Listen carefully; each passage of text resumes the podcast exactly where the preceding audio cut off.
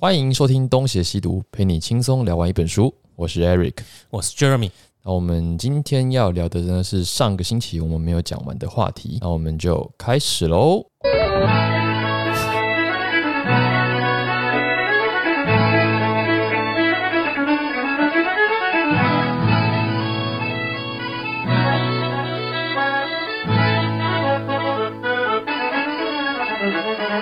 那接下来我们再讲一下尼古拉二世的威信是如何的一个一个的往下掉。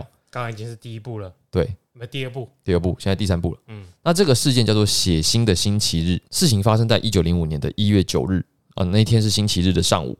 那么有十万名左右的劳工带着他们的妻女，手上捧着圣画像跟沙皇的肖像，他们往东宫前进。他们要干嘛？他们要寻求沙皇的庇护。领头羊呢是一名神父，他叫做卡邦哦，不是那个《勇者斗恶龙》的卡邦哦，也、是卡邦吗？《勇者斗恶龙》里面那个 Q 魔的那个师傅，勇者斗恶龙， 你知道吗神农之谜？我是勇者斗恶龙，哦，神斗农恶之龙是 R R P G 哎，哎、神农之谜的那个阿邦啊达邦，对对对对，哎啊，这个是卡邦还，是阿邦？好像都可以哦。阿啊邦是师傅，对师傅啊，阿邦是块书剑，哎、对对对阿，邦哎好，阿邦啊也是神父啦。那么他们前去寻找沙皇，除了寻求沙皇的庇护之外，也希望可以得到召开制定宪法会议的近代的权利。那么尼古拉二世不想要直接面对他们，尼古拉二世就把这些人交给他的叔叔弗拉基米尔大公来处理。结果呢，弗拉基米尔大公他怎么处理的？他就派了三万名士兵进到圣彼得堡，对着民众开枪扫射。啊，这不就是高雄事件，以及刚刚那个讲过了，应该是老梗了吧？天安门事件也是这样的啊、对啊，对啊，老梗啊，刚刚讲过啊，啊现在好，换个名字嘛。好，高雄事哎这件，个俄罗斯彭梦器， 对，俄罗斯彭彭街导致什么？导致一千人以上死亡，而且当时是冬天，一月九号嘛，白雪染上鲜血，官方还公布只有一百个人死亡，想骗谁？这一定超过千人以上，好不好？对呀，对，那这个事件就叫血腥的星期日。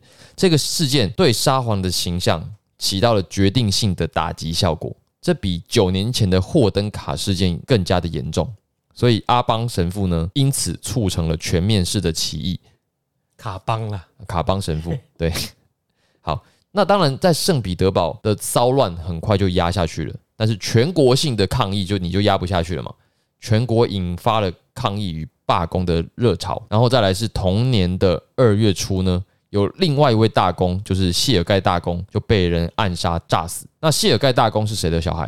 是亚历山大二世的小孩。那亚历山大二世也是被炸死的，所以等于是他们爷俩都是被炸死的。这也代表什么？这整个社会都大局的往左倾了嘛？大家都想暗杀这些皇室的人，其实这样的社会蛮恐怖的。嗯嗯，可以看得出来，就是这个时候的皇家已经失去了他们的威信。对，就如果你你是会做人，你是有威严的，人家也不会这么容易的要来暗杀你们。好，回到日俄战争，讲到投降，对不对？还没有讲到波罗的海的舰队开到太平洋来是怎么样结束战争的。我们想说，波罗的海舰队加入之后，应该可以扭转战局嘛？他们就先到了海参崴，接下来进入对马海峡。那么是，啦，驶向海参崴啦，驶向海参崴一定要经过对马海峡哦，对对对对，哎哎，好哎，那日本军队呢就无法预料这一支舰队他们到底是要走对马海峡还是金青海峡，他们没有办法猜嘛，当时也没有这么先进的设备，所以他们最后选择掐住了对马海峡去迎击。结果他们猜对了，波罗的海舰队的确是进入对马海峡，很赛丢，两军就对阵，开始交战，打了一天半，俄罗斯一共有十九艘的军舰被击沉，五千士兵就这么挂了，那么六千人被俘虏，这已经不能说是败北了，这基本上就是崩溃了。这个对尼古拉二世来讲，当然就是大危机嘛，几乎整个就被人家收拾了。那日本方面呢，就不等俄罗斯有任何的反应，他直接就请美国的老罗斯福帮忙居中协调，就开始要瞧之后的事情。那么日本方面呢，就派出了小村寿太郎当全权的大使。那俄罗斯方面就是派我们刚才讲的那个谢尔盖维特出席当全权大使，就三方协调。我们刚才讲到，谢尔盖是一个非常聪明的大臣，那么他很清楚，尼古拉二世如果按照原本的意见不割让不赔钱，你这个谈要怎么谈？不可能谈得下就去。打输了，你都打输了要，谈谈条件，对啊，所以谢尔盖最后想了一个办法，就是割让了萨哈林岛的南部，相对轻微的损失就完成了和谈协议。所以这算是一个很厉害的外交人员。好，那么战争结束之后，有七万人以上的俄罗斯战俘就被收容在日本， 真的被打爆欸诶、讲萨哈林岛，你可能没感觉，对，它叫做库页岛，嗯，很有感觉。所以今天才有领土争议。诶，那领土争议是他都割出去了，要怎么那个？没有，它是割让它南部啊，啊，有一边就会宣称主权都是他的，另外一边说你你都割给我了。啊，割完之后不承认是不是？那现在实际控制不在日本这边，哦，那这个就是一个历史还。是说那个割的部分还是有一部分的屯田？我我也不晓得现在实际的统治状况是怎样了。嗯，但是总而言之，这个地方是确定是日俄之间的领土争议，到现在都还是这到样，现在都还是。因为这个事情没有多久啊。 嗯，如果你要算一九零五的话，到现在也就是一百多年而已。对，那刚才讲说七万的战俘被收在日本嘛，日本方面呢有两千人被收容在诺夫哥罗德省，那么这也是第一次有这么多日本人活在俄罗斯。嗯嗯，这个场景其实蛮奇妙的，就等于是有一个日本村，对，在俄罗斯，然后都是男性，然后他们要可能要娶当地的俄罗斯女性。你不要把这么惨的事情讲的好像有点让人家羡慕，好 不好？有一种到世界意境去嗯过新生活的感觉啊。小时候看太多了，都要得，这也是一种喏意识转身吧。真的是一次转身，你根本完全不可能会讲俄罗斯语啊，嗯，对啊。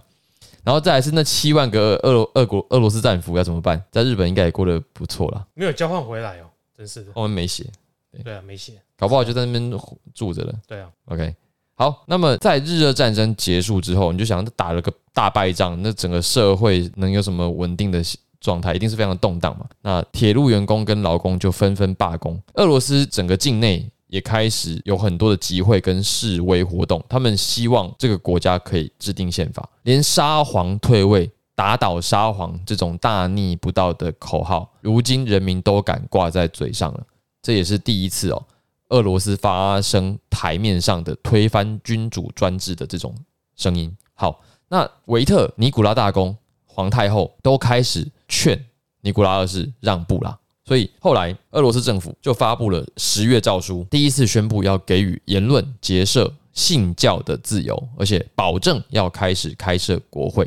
那么有一个限定的权限的前提底下，维特就同意担任首届的总理。那他有什么权限？他可以任命政府部门的首长，以及他也可以决定政策。有这样子的前提保证，他才愿意担任。其实对皇室来讲，这已经是很大的让步了，因为可以开设国会嘛。那再来是有总理，那表示立宪制就是有可能的。嗯，可是呢，我们的左派势力并不满足，因为他们的目的是要推翻专制。那么，在一九零六年的年初，就是二月，他们就真的实施了一个开设国会的选举。那民间的社会主义团体是怎么样子回应的呢？列宁所领导的布尔什维克采取的是杯葛战术，那社会革命党选择无视选举，不承认你的这个选举啦。啊这些左左们就反就对了啦，对，不反管正你提出来的东西好不好，一律反对。反正就是尼古拉斯给我下台哎，反正除非我当，不然我就咆哮。对， 好，所以结果是立宪民主党获得压制性的胜利，因为你其他人不玩嘛，嗯，那我们就是绝对性的胜利嘛。他们就取得了国会四百四十八席中的一百五十三席，那这个数量占了总国会的三分之一，很多。那二到三月选举，四月就召开国会，可是呢，对立的状态持续没多久，就两个月之后，国会就解散了。从解散之后，一直到发生十月革命的十二年间，一共举办过四次的国会，但是皇帝跟国会始终都是敌对关系，因为对皇帝来说，国会就是专制的葬礼。对，尼古拉二世才不想要看到这种事情发生。为了消灭国会的力量，政府也改组了国务委员会，变成了上院，或者称为第二议会。那么这个第二议会的议员呢，有九十八名，他们每一名的任期是九年。那这些议会的议员是由皇帝钦定的议员，或者是各地的选举议员所组成的。各地的选举议员大部分都是贵族地主，他们存在的目的是什么？就是如果国会中有多数决的法案是对政府不利的法案，那么那个法案就会在上院被驳回，那不就等于没有国会吗？嗯，就是你在国会决定的所有事情，在上院再被审一次，然后如果不符合皇家利益就被驳回，那对那本省啊，嗯对啊，，要国会干嘛？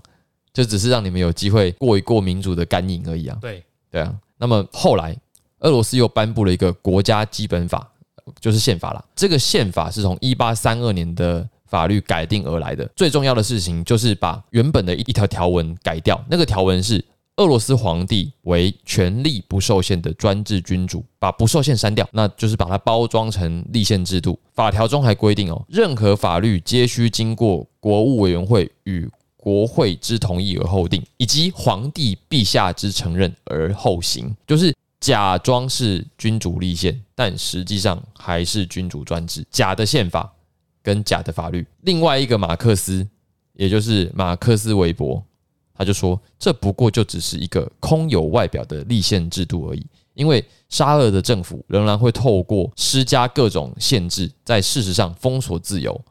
那你在台面上说要给自由，事实上封自由，那是当然就不是大家想要看到的。所以在制定宪法的前夕，维特就不爱胜啊，维特就真的辞任总理。那由保守派的官僚割裂梅金来接任。这个保守派官僚接任后不久，就换另外一个人来做了。那那个人叫做彼得斯托雷平，斯托雷平就是继维特之后的另外一个重要的大臣。很重要，嘿，他是一个贵族哦，贵族出身，请去看《末代沙皇有出现是不是？》，都有这几个都有。 OK，然后呢，斯托雷平在圣彼得堡大学毕业之后呢，他就进入了官场。在一九零三年的时候，斯托雷平是先当上了萨拉托夫省的省长。那政府觉得他的政治手腕不错，就把他拔擢当内政部长。之后，他就当了总理。那么那年他也是四四十四岁，跟我们刚才提到的维特一样，都是在四十四岁的时候当上了大官。原来如此啊！哎、哎我们这个时候乱入了一位桑尼， Hi, I'm Sunny. I'm back. Finally. OK，好。那么斯托雷平当上总理之后呢，就掌握了圣彼得堡的政治潮流，他得到了当时的皇帝尼古拉二世的信赖，所以在那之后就开启了斯托雷平的时代。等一下，我先外插一句，你看过《末代沙皇》吗？那是书还是电影？电影呃影集啊没有，这什么平台，Netflix 应该就有了啊？好， 《末代沙皇》 在录音的这一天提醒我先看这部片，真是也太准时了吧，太提早 吧？诶，之前就有讲过啦。啊，那就是好，那我无无忽略了，好，无忽略是好我无忽略 了，无忽略了。 ，OK，辱忽略了。好 了，耶你之后可以看一下，就是《末代沙皇好啊，》，就我是现在先把它加到片单。好，那斯托雷平当上总理哦，他的执政风格用一句话来讲，就是强大的权力与自由主义式的改革的合体。他的强大权力体现在什么地方？就是他对左派的，就是那些无政府主义以及反对派的人士，始终都是非常的铁腕。他上任三年间，他就处决了三千七百九十六人。这他人缘很差， 哦，是是这个意思吧？我讨觉厌得他人很多啊。对，啊，他他也很强硬。干风纪股长这样子的话，一定做得很好。对，所以当时哦，俄罗斯绞刑台的那个绳子就被称为是斯托雷平的领带，因为他很会杀人嘛。现在蛮幽默的，对蛮美的形容。他除了把反对人士直接处决掉之外呢，他也解散了劳工的工会，然后禁掉了很多杂志。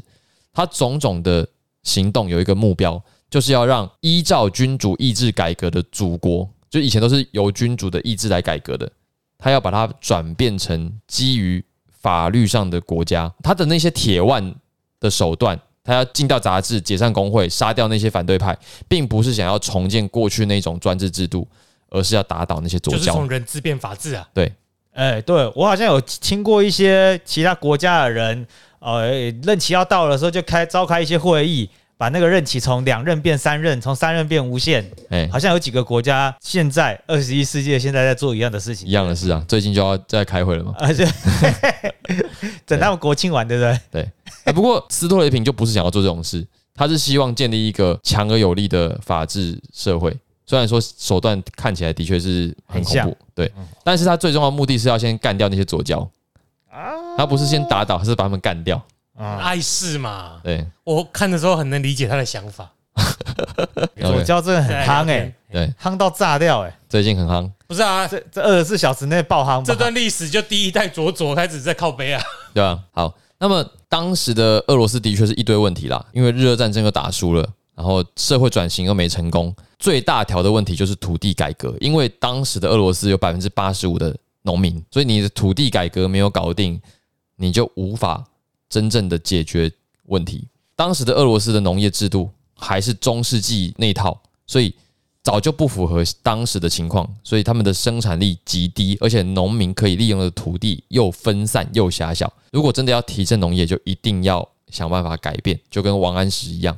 最一开始的时候，谢尔盖维特就已经提过了废止土地分割的旧习，可是呢，因为担心如果真的实施了这个想法，会导致政治不稳定，所以他们当年都只是说说而已，就讲一讲啊，要改革，要改革，然后就就就就这样子了。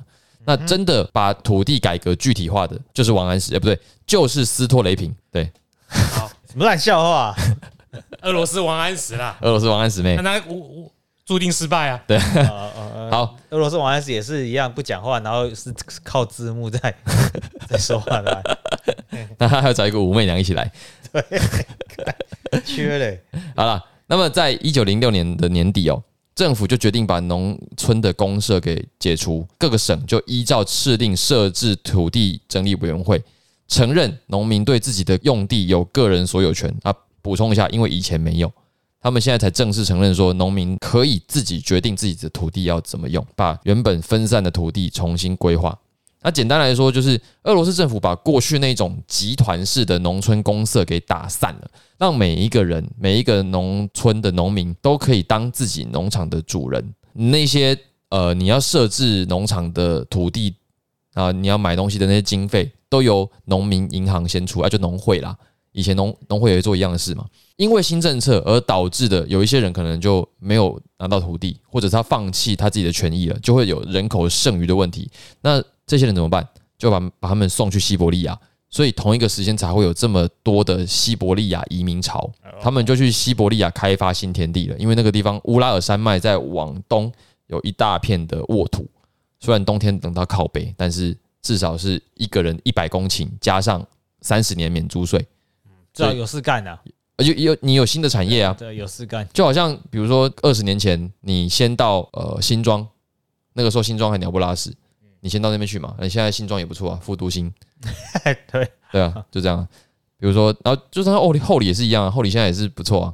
以前、哎我以觉前得台中最好形容的应该是西岐吗？西屯，啊，西屯吗？哎，七七旗那边从那个中华路夜市对，往东海的方向，在以前都是没有人要去的，就那个方向是没人要去的啊、现在 一路到七旗，一路到东海，哇哦，全部都嗯，对，所以就打是，打就这意思。你可是早点到东海的人，你就赚翻了。可是以前谁会想要去嘛？对，因为那边只能够种一个水果，哎、一个农作物，番薯，啊，只能种番薯哎、只能种番薯。番薯跟甘蔗啊，甘蔗其实台湾到处都在种嘛。哦可，是那个红，如果你要是有去东海中港路那一段的话，就可以买到鸡脚冻番薯，那个放到火炉烤的那个番薯，还有芋头番薯嘛，现在不是很流行。偶尔喊鸡对，就是吃起来是紫哦色啊，只能的种这个，不能种个火龙果吗？红土，只能够种番薯的样子、欸。哦，这个是美洲作物。你知道那个番薯拯救了明朝吗？就是因为那个新物种解决了粮食问题。番薯这个番是真的外来种的意思哦。对啊，印第安番你不知道吗？真的耶，然后接这下样来说，你知道印第安指的是印度人，不是说美洲印第安人子啊啊？啊追溯不到追溯到哪 对，啊啊！马铃薯是方，马铃薯也是一部分啊也是，也是外来。啊为什么叫马铃？我们在我，们原在来是马铃， 这是梗吗？不是我想我以为你要准备讲来的这是什么 Martin 或者什么的。没有没有没有，那个那个我们就没跟上，而马且铃是只有而且打网打羽毛球那个的，而且在中国那个叫土豆，土豆对 土豆蓝豆旗是这个那是煮豆燃豆萁。 土豆。快点把这张讲完啊！我们还有一张哎，好啦好啦好啦好我觉得啦讲错哎，好 OK，笑好了。那么刚才讲到的那个就是斯托雷平中立，他就说只要给他二十年，他就给你一个全新的俄罗斯。不过他虽然放这种话，而且他的确也是雷厉风行，实际上运作起来当然也没那么顺利啦，因为多数农民呢都只是拥有小土地的贫农，他的政策实际上是要在富农身上赌一把。可是多数派并没有跟着行动，还去骚扰那些想要成为独立农的农民，而且他们也跑去妨碍政府的土地测量工作，就是不让斯托雷平好过日子。有一些人还去殴打那些想要独立的农民，因为你要独立，我就杀了你。 奴性啊，哎、斯拉夫嘛，啊！对农民就 slave 农农民就应该做农夫的事啊，想什么啊？你又要马铃薯之所以叫马铃薯，就是因为它形状像马的铃，所以叫马铃薯。当时被他猜到了。哦没有，我说的马林是打羽毛球那一个。哦，然后那个是西西班牙的女，对啊，不是中国啦。你刚刚讲中国， 台语有时候会叫牛吉、啊，华纳来赢啦，洋洋芋，洋芋，哎、洋芋片对啊就是马铃薯，牛优吉，哦，考试会考哦，嗯，真的，国中生要记一下。好，那我们刚才讲到那个斯托雷平，他是被暗杀的。他在一九一一年，也就是民国元年的九月一号，你先活超过二十年再说吧， 不要呛现在呛那么大声。哎、我看他什么时候上任的？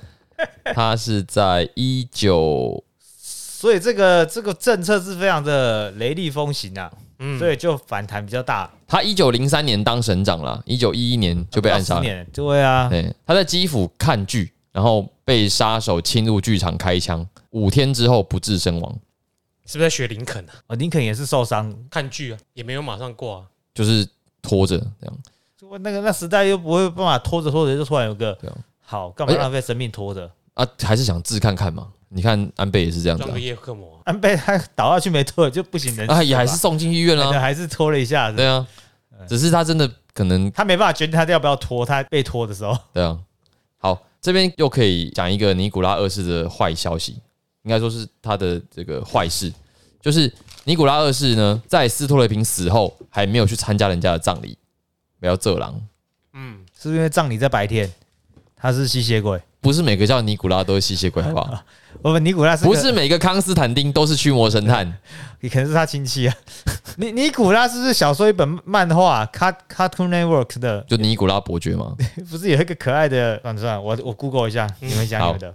我不想跟他扯吸血鬼，因为里面好多对啊，弗拉基米尔什么之类一的，啊堆都是吸血鬼的名字。哎嗯，你杀不完的啦。对，好，好，那么斯托雷平的死哦，就差不多象征着俄罗斯帝国的支离破碎了。嗯嗯，对，因为在他之后就没有像他那样能够铁腕执政的政治人物出现了，哎、他很扛啦，他能力很强，就是在剧里面也是这样子嘛。对他把国政都扛在自己身上去去推这些。哦，所以他是诸你一葛边要亮，嗯推自己的理想，一边又要扛皇帝那边的压力啊。那他喜欢听电音吗？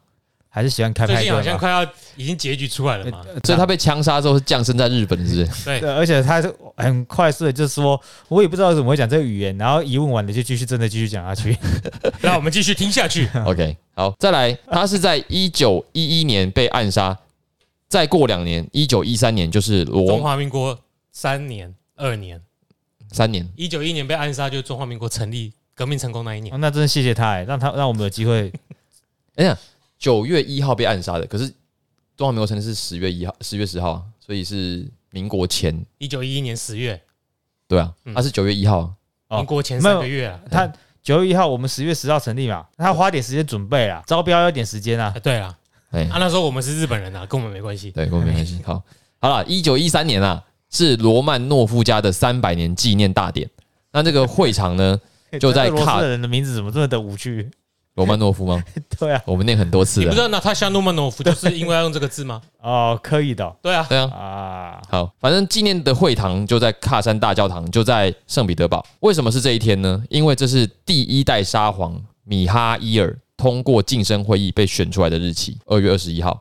那么就有革命派人士就放话说，那天我就要炸弹攻击，就是让你们的这个三百年纪念大典在爆破中进行。所以那天的大典就在警戒下进行。后来皇帝就在东宫接见高官，之后再跟农民代表吃晚餐。然后我们的社恐的皇后就是那个 Sandra，从头到尾都没出现。 ，Alexandra，对，也不是 Sandra，不 一样啊。 Alexandra 就从头到尾没出现，而且气氛都不狂热，就显然就是大家已经不想要理皇帝了，就感觉皇帝聊不要见，那水亚郎哎，谁要朗，我要 listen，盖阿丘代基，我跟你讲，哎，变麻黄了。可是圣彼得堡的气氛是这样，但莫斯科民众好像已经忘记了九年前的那个广场事件，他们还是比较认真的在庆祝罗曼诺夫的三百年大典。只是莫斯科的民众看到八岁的皇太子入场的那个画面，就觉得有点不太对劲，因为八岁的皇太子进入克里姆林宫的时候，是由海军士兵抱着入场的，这表示什么？干八岁还不会走路啊， 因为他有血友病，他是张学友的儿子。太烂透了。我不知道该怎么说哎。所以他在哎你过的程，笑话很有很有小太阳的水准哦。不是他在小过程中一直在换血，是 不是小钟吗？不是？小郑、小钟，啊，小东是他的偶像啊，啊，对哈，哎呀，呃他的喜欢的对象才是我的偶 像，那是性幻想对象，不是偶像啊。喜欢。那欧北乱购， 干林莎，好想要跟你爱爱哟， 嘻嘻。不要剪，不要剪。要剪什么了？好了，那我们现在要来讲的是那个跟皇后有一点关系的一个神秘的呃神棍。 Rasputin 哎，这个人叫做拉斯普丁，他是一个神秘的僧人，他是西伯利亚人，在一个西伯利亚的小村子长大的。他呢，就是小时候家里穷，所以他就离开村落，投靠附近的修道院。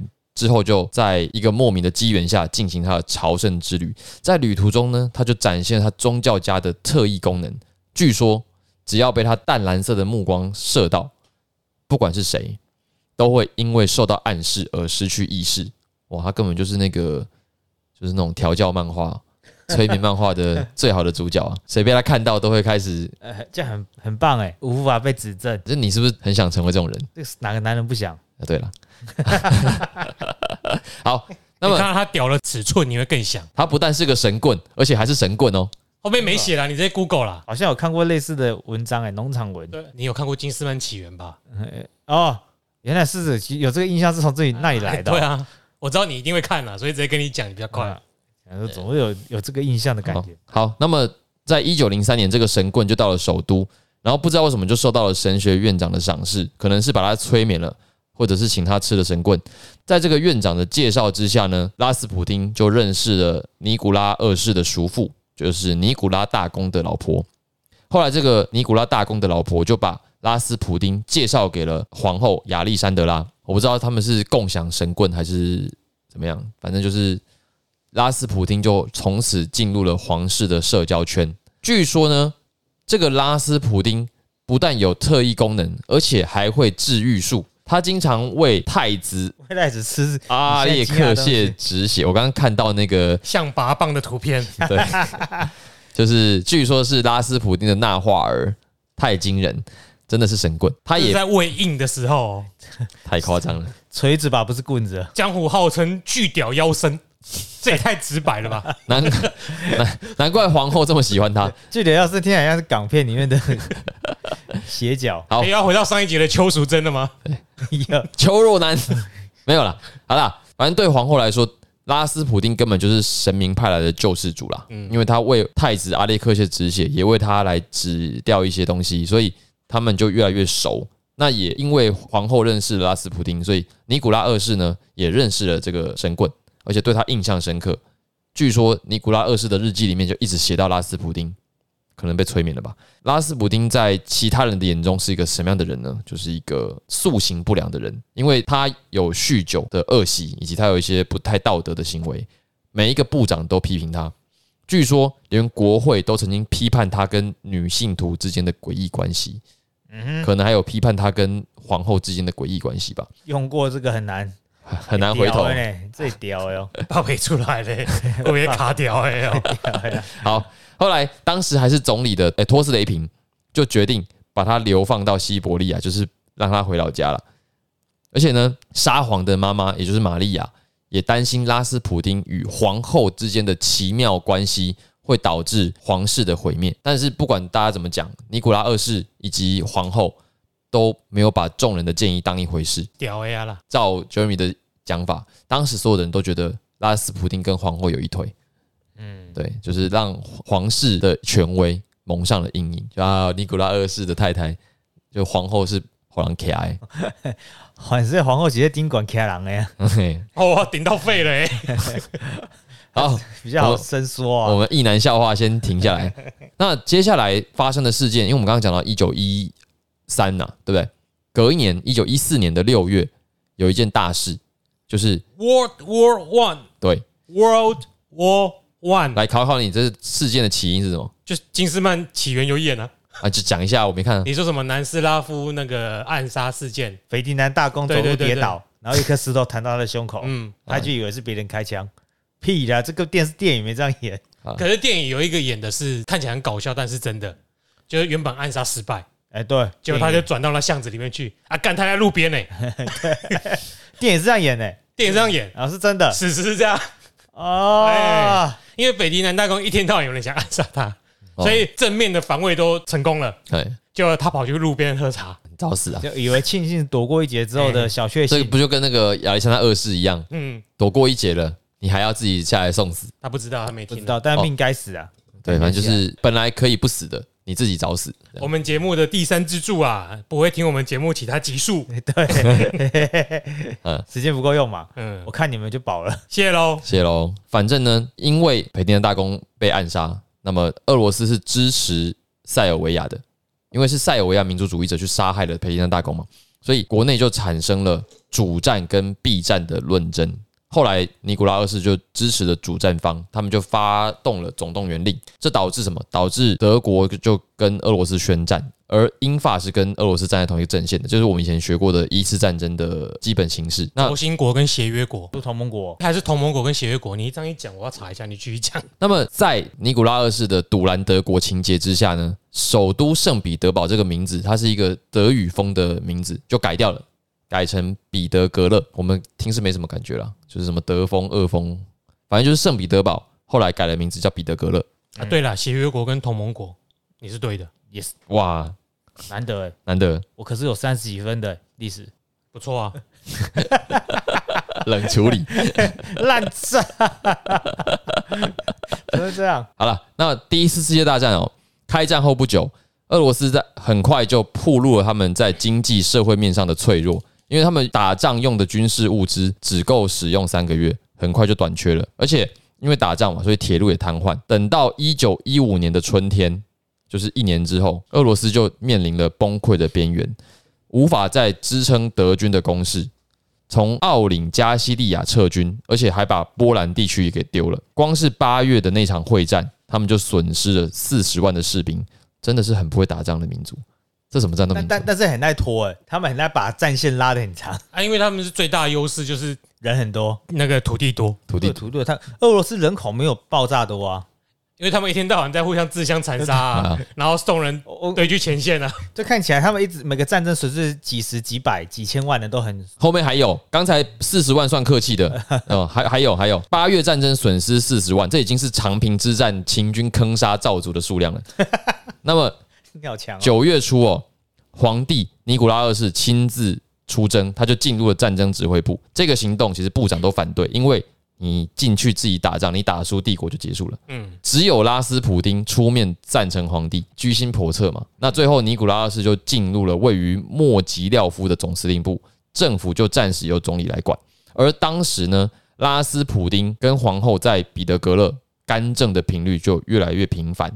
拉斯普丁抓住了皇后的心，我觉得这个话里面有一些修饰啊，嗯， 你刚刚说那干政在简体这边干就是干嘛？对，嗯，嗯，就拉斯普丁控制着皇后的心智，你们听我讲他干翻他之类的鬼话吗？我才不会讲这种话 呢。都讲完了。 好，那拉斯普丁就罢免了总理、内政部长、农业农业部长、战争部长等二十一位重要官员，他几乎把内阁解散了、所以《金丝曼奇缘》演的是真的啊。嗯嗯，好，那这是国内首都的情势，而尼古拉二世去了前线，他去了前线也很难挽回战败的颓势。俄罗斯当时动员了一千四百三十万人，开战两年就死伤五百万，哦，比刚才四十万还多。那俄罗斯人很爱死哎、不是什么叫很爱死？呃很爱被叫去死。所以妹子才那么多啊，因为很多老公都死掉了。哎，这是后面会也会提到的事情。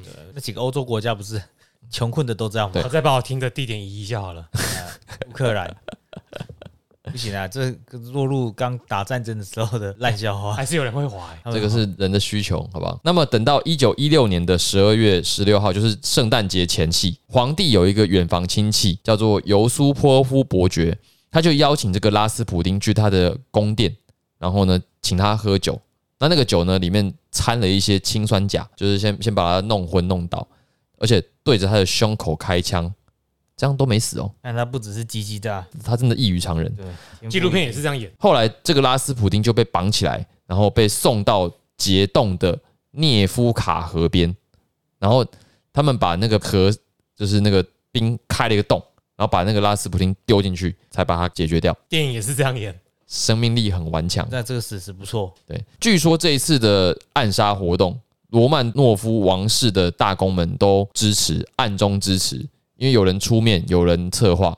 表示罗曼诺夫王朝里面有很多人早就不爽这个拉斯普丁很久很久了，就趁着尼古拉二世不在，想办法先把他处理掉。但即便是这样子，也无法挽救罗曼诺夫王朝的颓势，因为整个俄罗斯基本上都完蛋了，粮食补给困难啊，军需工厂呢也因为物资不足就停工，而且解雇劳工，有很多女性就开始示威游行。而在国际妇女节当天呢，很多的男性劳工也就跟着加入了女性的示威行列。他们不仅高喊着“交出面包”的口号，也高喊着“打倒沙皇”的口号，走到喀山大教堂前面示威。到隔天，第三天就演变成全国性的罢工。到这边，基本上皇室的威信已经荡然无存。哎掉到地上了，没有人再相信沙皇了。那么当时有一个国会议长，他就建议尼古拉二世应该要重新任命获得人民信任的政府，但是尼古拉二世还没有意识到问题的严重性，他选择找军队去镇压首都的暴动。所以俄罗斯就进入了戒严状态，这些军队的警察开枪，至少击毙了一百五十人。但是后来，连这些士兵都已经拒绝开火了。这些士兵就是我为什么要替你效忠？所以后来这场示威活动就变成革命活动。那些劳工以及叛变的士兵就开始袭击兵工厂，取得那些武器，而且他们的行为越来越失控。而且这些活动是没有后面的领导者的，就是这是一个自发型的，然后自然形成的有机的运作，嘿，他们内部慢慢的才形成了一个劳工代表苏维埃临时执行委员会，国会议员们也组成一个委员会，两个委员会开始交涉，他们跳过皇室，自己搞起来，那就诞生了一个临时政府。那么这个临时政府，它一诞生就象征着皇室的坠落了，对，因为皇帝已经没有权利了，临时政府已经取代了皇帝的所有权利，整个过程，尼古拉是从头到尾都不知道。当时拥护皇室的最高总司令建议，不然这样，皇帝你就让位吧，让皇太子登基，由皇帝尼古拉二世的弟弟摄政来延续王朝。这个做法就是说，你先把自己定位成一个罪人，可是王室无罪，你先下台，你的儿子上台，那我们至少都还是一个罗曼诺夫王朝。嗯，可是呢，这个办法已经没有用了，因为整个国内的诉求就是罗曼诺夫王朝专制王朝必须倒，必须倒台。那么，这个尼古拉二世的弟弟，也就是米哈伊尔大公，他看到国内情势，他也不想要淌这个浑水了，因为他觉得我现在上台，我们找死。到时候针对我怎么办？所以他也拒绝担任摄政王。刚才我们提到的罗曼诺夫王朝三百年纪念大典后的四年，罗曼诺夫王朝就结束了，尼古拉二世就退位。哦，辛苦他了。对，就是他就失去了他作为沙皇的一切的，你要是在中国当皇帝，就比较没有这回事了。中国皇帝很少被暗杀的，哎、没有，对啊啊，对。你如果看努曼诺夫王朝，多少皇帝被暗杀？哦，他们距都离是太远了，距离啊，他们都喜欢跟人们靠近一 点。我很倒厉觉得害是人国民的问题。啊，好是国民的问题民国成立前夕有哦一有一段时间是流行暗杀的啦，嗯，对，像那个蔡元培，他们也曾经暗杀过吴大臣啊，啊，搞不起来啊。搞不起来对的。啊，这个是个好点呢、欸是因为民族性的不同呢，还是因为皇帝跟他们这两他个们当时的民粹派活动真的算是蛮激烈的啦，嗯，从大学里面出来的辍学的啊，主以前张皇帝不打倒政就清府朝皇的帝，不就是因为怕被人家怎么样才会躲在紫禁城那么深处吗？皇帝也不是一直在紫禁城啊，他出来就是会乔装异服，不是这样演吗？嘉庆君游台湾他们大部分时间都在避暑山庄。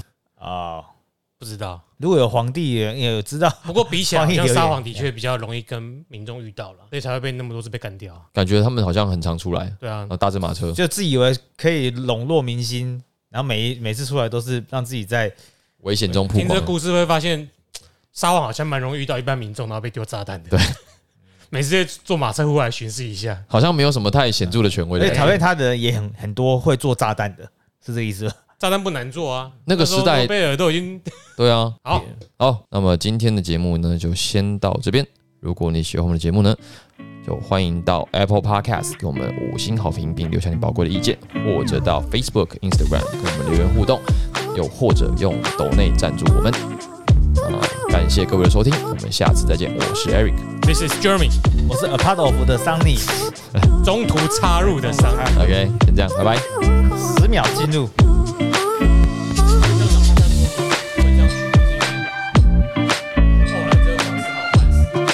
他讽刺讽刺这件呃事情，